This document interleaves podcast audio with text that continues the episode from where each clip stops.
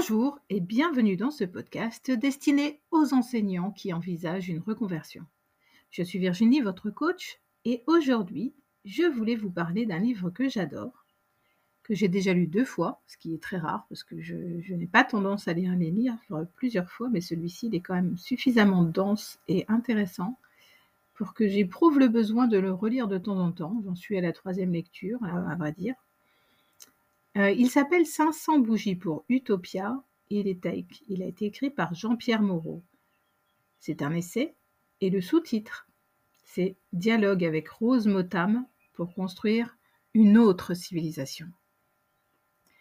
Donc vous comprenez bien que ce livre m'intéresse parce que c'est une source de réflexion en fait sur euh, l'évolution de notre civilisation justement, euh, en partant euh, du constat, en fait, qu'il y a effectivement beaucoup de choses qui ne vont pas très bien et que on peut se sentir parfois impuissant ou on peut se sentir en colère, euh, on peut avoir envie de, changer les choses et, ne pas savoir comment.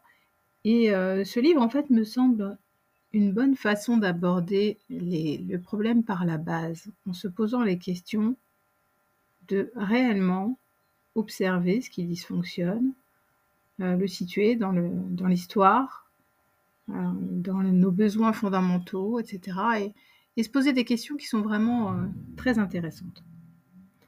Donc j'avais envie de vous lire un, court passage qui décrit justement un petit peu ce que je vous disais tout à l'heure. On peut se sentir parfois impuissant ou en colère et on ne sait pas toujours comment faire, on a envie de faire des choses, mais on ne sait pas toujours quoi.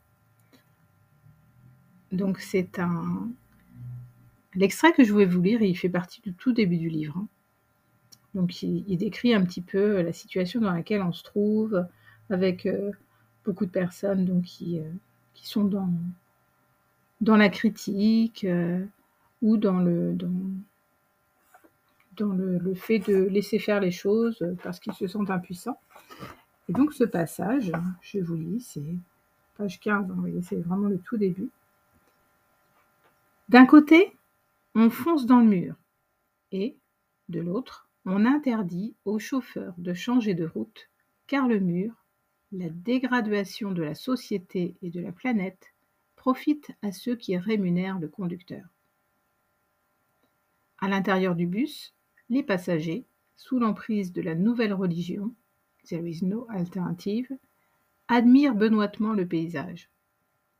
Certains qui s'agitent ne peuvent ni descendre, la vitesse étant trop grande, ni se faire comprendre de leurs voisins, tant ceux-ci semblent imbibés des encens diffusés par la compagnie de transport. D'ailleurs, les agités seront bientôt remis à leur place dans le conformisme par les contrôleurs républicains soporifiques. J'aime bien ce petit clin d'œil de contrôleur républicain soporifique. Donc voilà, ça vous donne un petit peu euh, l'idée du contenu de l'intention du livre en tout cas. Et donc la première partie euh, relate la rencontre entre Rose Motam et l'auteur, puisque en fait tout le livre est écrit sous forme de dialogue. Donc l'auteur, euh, Jean-Pierre Moreau, c'est plutôt euh, un scientifique, puisque, enfin, un scientifique, il, est, euh, il était ingénieur, donc euh, plutôt quelqu'un de, technique et de rigoureux, très cartésien. Et Rose Motam, donc justement, elle dit, quand, quand il se rencontre pour la première fois, justement, vous, vous êtes quelqu'un de très cartésien, moi, j'ai un, vécu qui est très différent. J'ai beaucoup voyagé, j'ai beaucoup travaillé dans l'humanitaire, j'ai côtoyé des hommes d'État. Et euh, si vous voulez vraiment qu'on discute, il va falloir que vous soyez capable d'être imaginatif. Parce qu'elle se dit, voilà, c'est quelqu'un de cartésien, est-ce que vraiment on va pouvoir se comprendre? Il va falloir imaginer de nouvelles solutions. Et elle lui prend un exemple que j'ai bien aimé justement parce qu'elle se met à, à la portée euh, c'est toujours trouver la frontière quand on discute avec des gens qui sont différents de nous, euh, trouver des images qui parlent. Et elle lui dit, comme par exemple le nombre imaginaire i, qui élevé au carré donne moins 1. Alors que par principe, on nous a toujours appris, avant de parler de nombre imaginaire, qu'un carré était toujours positif. Le carré d'un nombre est toujours positif.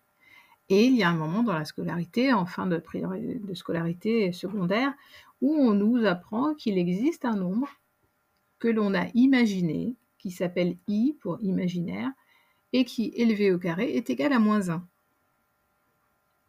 Donc voilà, il faut être capable de euh, d'imaginer de nouvelles choses et qui balayent un petit peu tout ce qu'on a appris jusque-là.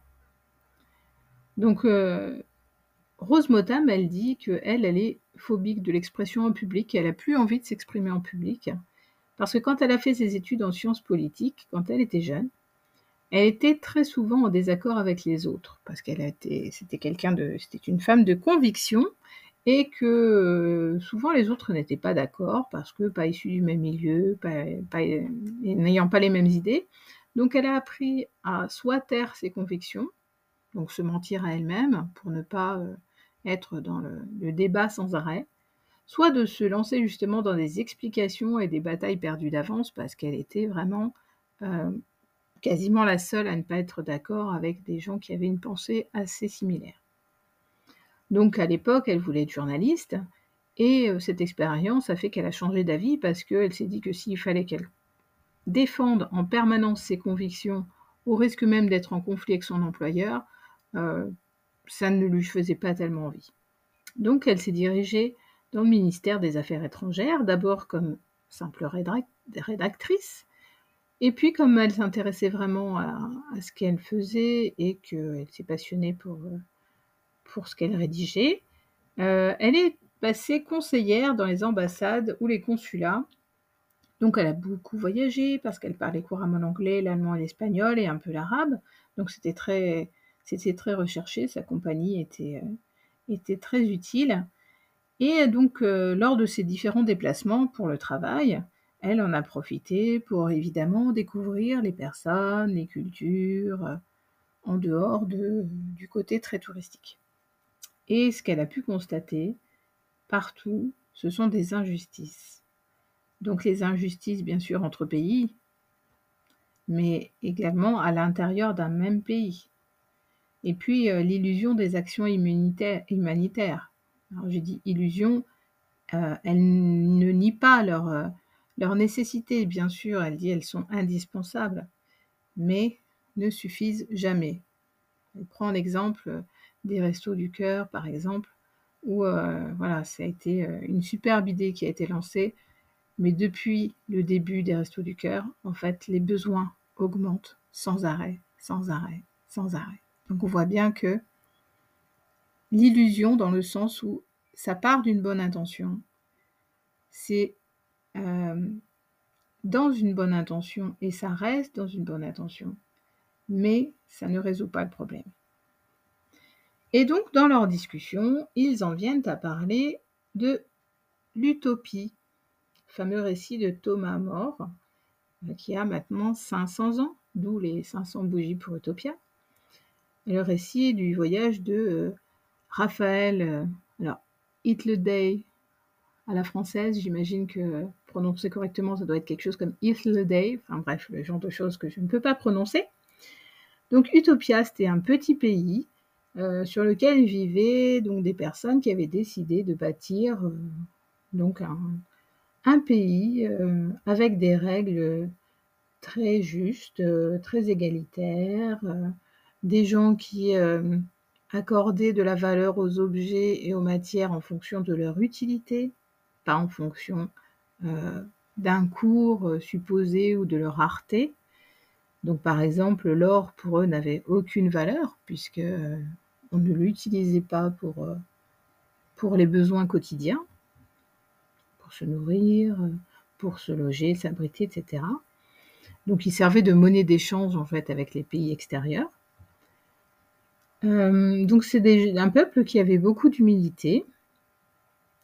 Donc ça a aidé aux relations avec justement les, pays extérieurs, mais ça a attisé la convoitise et donc ça a provoqué leur perte. Donc à la base, Utopia a été créé avec, euh, par Utopus, qui était un conquérant. Donc la première question qui vient dans leur discussion, première question vraiment essentielle, c'est les réformes profondes peuvent-elles se faire sans violence? Eh Oui, parce que forcément, là, euh, ce, petit pays, cette île d'Utopia, euh, qui est magnifique, qui fait rêver, c'est l'utopie, hein, c'est euh, le pays où tout se passe bien parce que les règles ont été réfléchies, etc. On en parlera plus tard. mais à la base, Utopius, qui a créé Utopia, était un conquérant. Donc, quand il est arrivé, il a bien fallu s'imposer. Donc forcément, il a probablement fait usage de force, même si ça n'est pas, n'est pas abordé. Donc, euh, si on admet la violence pour vaincre d'autres violences, jusqu'où aller et à quel moment ne se justifie-t-elle plus? Je pense que ça, c'est des questions qui sont quand même vraiment, vraiment, vraiment d'actualité. Et donc, dans leur discussion, euh, Jean-Pierre Moreau, à un moment, dit il y a deux choses qui sont insupportables et indéfendables et qui ne sont plus d'actualité dans ce récit euh, de l'utopie, c'est la peine de mort et l'esclavage. Et Rose le fait relativiser en lui disant attention, la peine de mort, faut quand même pas oublier qu'elle existe encore dans beaucoup de pays. Et puis, ben, l'esclavage euh, également, même si euh, dans beaucoup de pays, en fait, il existe encore de façon officielle, et dans les pays où il n'existe plus de façon officielle, il existe sous une autre forme. Euh, ne serait-ce que le salariat, on sait que c'est une forme d'esclavage aussi, finalement. Hein. Euh, un nombre de personnes qui se sentent obligées d'aller travailler parce que sinon, euh, elles ne peuvent plus payer leur loyer, donc elles ne peuvent pas se nourrir. Est-ce que c'est pas une forme d'esclavage de, continuer à à diriger le destin euh, de plusieurs personnes comme ça, euh, sans leur donner euh, de moyens de, sortir de leurs conditions. Voilà, donc un peu le tenant de, leur discussion. Et donc il parle aussi de justice. La justice sur Utopia, dans l'idée, c'est de plutôt rendre à la personne ce qui lui a été spolié, plutôt que la, le simple, la simple loi du talion, œil pour œil, ou, euh, ou en tout cas cet esprit de punition, de, de sans arrêt euh, emprisonner, donner des amendes euh, à des personnes parce qu'elles ont fait quelque chose, et au final, la personne qui a été attaquée, à qui on a fait du mal, ben, elle n'a pas de compensation autre que financière. Donc, L'idée sur Utopia, c'est de dire que c'est pas ça le but de la justice. Le but de la justice, c'est de trouver un compromis équitable entre là où les personnes qui ont subi un préjudice et le ou les individus qui sont reconnus responsables. Donc vraiment euh, un devoir de réparation en fait. C'est surtout la réparation qui prévaut sur, euh, sur la punition. Et donc, euh, ils en viennent à l'importance de supprimer en amont les tentations ou les risques de délinquance, parce que c'est surtout là-dessus que euh, les, lois d'Utopia se basaient. Donc, la première des mesures qui a été prise pour supprimer ces tentations, c'est la suppression de la propriété. Et oui, parce que, par exemple, euh, alors là, c'est un exemple que j'ai trouvé intéressant, l'exemple du logement. Il y avait l'obligation, par exemple, de changer de logement tous les 10 ans. Donc non seulement les personnes, les habitants d'Utopia ne sont pas propriétaires de leur logement, mais en plus, ils ont l'obligation de changer de logement tous les 10 ans. Qu'est-ce que ça provoque? De la responsabilité quant à l'entretien de la maison, parce que au bout de 10 ans, on est obligé de partir, on va retourner dans une autre maison qui a été entretenue par quelqu'un d'autre. Et on a envie de retrouver une maison dans un état correct. Donc, on fait pareil pour les suivants, pour ceux qui vont récupérer notre maison. Et euh, en plus, donc l'avantage, parce que ça peut paraître euh, une sacrée contrainte hein, de, faire un déménagement tous les 10 ans, mais en même temps, euh, elle prend l'exemple justement de la taille de la famille qui change en fonction du temps. Un jeune couple va avoir besoin d'une petite maison assez cocoon, assez pratique, et puis, euh, quand il va avoir des enfants, la maison va être très vite très petite. Eh bien, dans leur principe, on va habiter une maison plus grande. On ne paiera pas plus cher de loyer puisque la maison ne nous appartient pas, on ne paye pas de loyer. on va juste habiter une maison plus grande parce qu'on a une grande famille. Et quand les enfants grandissent, qu'on n'a plus besoin de cette grande maison, combien de personnes en fait se sont vraiment privées toute leur vie pour acheter une grande maison, pour que les enfants aient chacun leur chambre, pour que chacun puisse vivre de façon confortable dans une maison, et puis euh, les enfants grandissent, les enfants partent, et il y a cette grande maison à entretenir qu'on ne veut pas forcément abandonner, parce que quand les enfants viennent, c'est quand même sympa d'avoir une grande maison où on peut recevoir tout le monde. Mais le reste de l'année, quel entretien Sans compter qu'en général, pour acheter une grande maison, on a acheté à la campagne, loin de tout. Et que quand on vieillit, ben, on aurait plutôt envie d'être en ville pour avoir euh, moins de trajets à faire, pour être plus près euh, des établissements de santé. Donc cette idée d'obliger les gens à déménager tous les 10 ans hein, présente beaucoup euh, d'avantages. Évidemment, la, la, suppression de la propriété, ben, en fait, l'idée c'est que on supprime en fait la frustration de, vouloir quelque chose qu'on ne peut pas s'offrir. Puisqu'en fait, tout appartient à tout le monde. Si on a faim, on mange. Et s'il n'y a pas assez à manger, eh ben, on se débrouille pour en refaire. Donc la responsabilité, elle est collective. Donc, euh, elle part de l'idée des intérêts d'un partage, parce que c'est un partage au niveau collectif. Hein, c'est pas uniquement. Euh, là, évidemment, euh, l'île d'Utopia, c'est, c'est une expérience insulaire, imaginaire, ce qu'on veut. mais dans l'idée d'un partage, si on imaginait au niveau mondial ce que ça pourrait donner, euh, donc elle prend l'exemple du PIB mondial en 2013. Il était de 74 000 milliards de dollars pour un nombre d'habitants d'environ 7 milliards. Donc tout être humain confondu. Hein. Ce qui veut dire 10 000 dollars par personne. Donc, pour un foyer de quatre personnes, par exemple, deux adultes et deux enfants, 40 000 dollars. Même si la, valeur du dollar a changé, euh, ça nous donne une bonne idée quand même. À l'époque, elle disait que ça faisait à peu près 36 000 euros. Ça nous donne une idée en fait. Quel foyer de quatre personnes gagne 36 000 euros par an? Sur toute la surface de la Terre confondue. Imaginez pour nous, euh, pays européens qui ne sommes pas trop à plaindre, c'est déjà beaucoup. Imaginez pour des Africains ou des Chinois. Ça, c'est en fait la richesse mondiale, si elle était équitablement répartie. Même si effectivement le PIB mondial euh, n'est pas forcément très représentatif, on imagine quand même la différence entre la réalité et ce que ça donnerait s'il y avait si les richesses étaient équitablement réparties. Ça donne une idée de l'inégalité du système dans lequel on vit. Pareil pour le patrimoine. Les chiffres de 2013, 241 000 milliards de dollars, ce qui revient à 51 000 dollars euh, par adulte ou 33 000 dollars par habitant de la Terre. Donc pour un foyer de 4 personnes, toujours pareil, 132 000 dollars qui possède ce patrimoine. En moyenne. Vous imaginez, c'est des moyennes en fait. Hein. Ça, ne, représente rien, bien sûr, mais ça nous donne une idée de l'écart entre ce que serait euh, la richesse, entre guillemets, de chaque personne si tout était partagé et ce que nous vivons.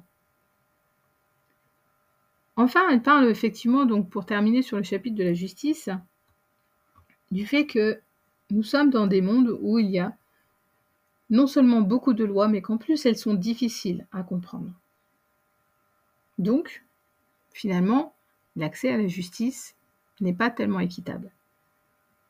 Sur Utopia, l'idée c'est de diminuer et de simplifier les lois, de façon à ce qu'il n'y ait que des lois utiles, pas de lois superflues.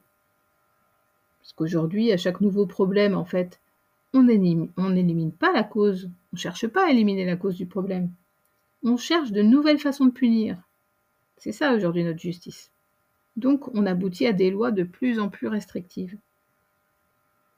Donc l'idée de diminuer des lois pour ne garder que celles qui sont essentielles et de les simplifier, Voilà, l'idée, ce serait qu'il y aurait plus de justice. Et puis aussi euh, plus de paix. Parce qu'en fait, quand on regarde l'idée qu'effectivement, euh, pour maintenir la paix, il faut euh, une justice punitive, c'est très discutable. Avec plus de santé, là on voit bien qu'aujourd'hui, c'est pas du tout les choix qui sont faits dans nos sociétés, malheureusement. Mettre euh, l'accent, la priorité sur la santé, sur l'éducation, les domaines qui sont en, vraie régression. L'idée de, la, vie et de la répartition du travail, c'est chacun contribue. Alors évidemment, on va se dire oui, mais ce sera toujours les mêmes, il y en a qui vont travailler, il y en a qui vont profiter. Là, le principe, c'est 6 heures de travail par jour, 6 jours sur 7. Mais encore une fois, un travail utile à la collectivité. Pas de la surproduction. Pas travailler 8 euh, heures euh, ou 10 euh, heures par jour pour fabriquer des choses qui seront ensuite jetées ou détruites. Travail utile, concerté, collectif. Bref, vous commencez à comprendre pourquoi j'aime bien ce livre. Et euh, donc ça, c'est juste le début hein, de, ce qu'il y a dans le livre. Euh, je ne sais pas si je vais faire un autre épisode. Je vais voir un petit peu euh, s'il y a des réactions. Si ces sujets, si ces discussions, c'est des thèmes qui peuvent vous intéresser. Je veux bien continuer à vous en parler. Sinon, bah, écoutez, euh, comme euh, toujours, vous lirez ce livre vous-même. Hein. Il a été édité aux éditions euh, J'ai d'encre. Et vous le trouverez assez facilement, je pense. Voilà. Et eh bien pour aujourd'hui, je vais arrêter parce que c'est déjà un épisode très long par rapport à d'habitude. Donc je vous souhaite une bonne journée, ou une bonne soirée, ou une bonne nuit. Et je vous dis à bientôt. Au revoir.